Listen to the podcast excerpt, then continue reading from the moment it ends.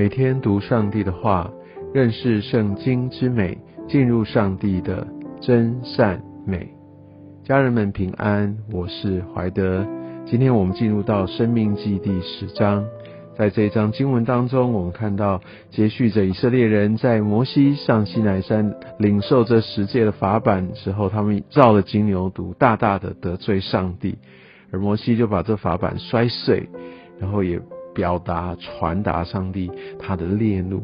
后来呢，他们再继续的来回到上帝的面前。摩西再次上山，第十章的第一节就说：“这是耶和华吩咐摩西说，你要凿出两块石板，和先前一样，叫摩西再次的上山。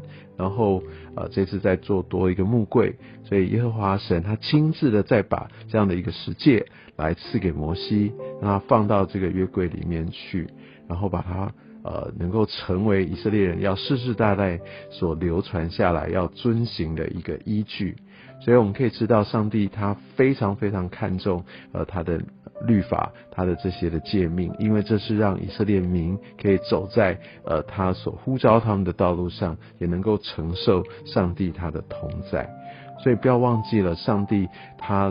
会透过很清楚的这些教导、典章、诫命，让我们有所依循。所以，我们不要轻忽上帝他这个公义的本质。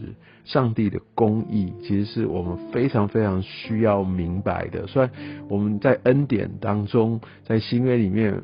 如果我们不纪念上帝的公义，那我们口中常常讲因信称义，因信称义有什么益处呢？那个义到底做什么？那个义在于我们可以在上帝面前存活，我们可以在上帝面前站立，我们可以在上帝的同在中，所以我们非常非常需要这个义。而这个义不是我们自己可以赚得的，不是我们自己可以做得到的。所以说，因着信，上帝就看我们为义；因着信，因为抓住这个救恩，因为走在上帝他给我们这条恩典的道路上，我们才可以被算为这个义。好，所以这个公义是非常重要的。所以，当我们明白这个公义、这个义那么那么的关键。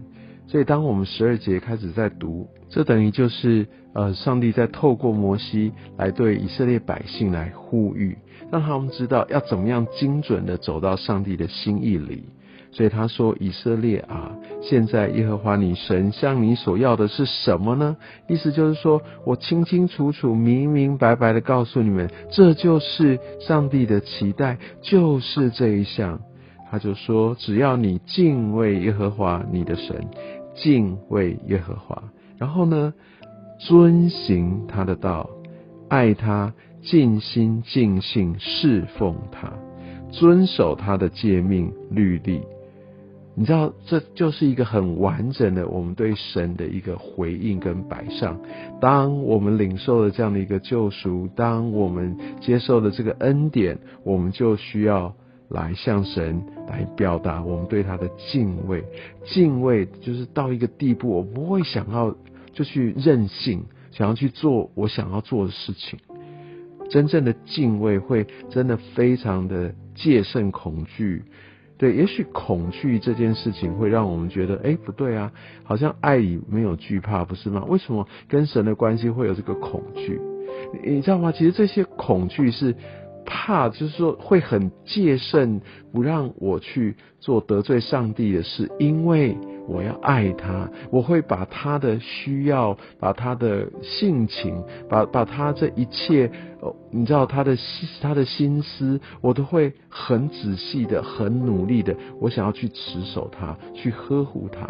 其实这里就是一个真正爱的一个表现。而这个恐惧，其实会让我们是可以很非常谨慎的。所以有些时候，我们的行为或者甚至我们的心会被调整。某种程度，为什么会有一些的法则？为什么上帝也会透过一些的惩罚，为的是要挽回他百姓的心，让他们不会一错再错，一意孤行啊！所以，我想这个是一个不容易解释的非常清楚，但是会非常关键的，我们需要。来敬畏神。特别在新约里面，我们不是那么多的篇幅在重复，这也就是为什么我们读圣经，我们需要也从旧约来明白上帝这些的教导，都让我们不会一再的走在旷野里面，太过的任性。这边说敬畏神，遵行他的道，有一个实际的行为，爱他。尽心尽性侍奉他，遵守他，所以，我我们也另外也需要从下面的经文知道，我们的神不是一个跟我们啊，虽然我们会知道，好像耶稣看我们为他的朋友，对，我们会觉得好像平起平坐。是的，神常常会愿意来到我们的生命当中。好，但是我们必须明白，这位神实际上呢，他是那一位天和天上的天，地和地上所有的都属乎他的那个神。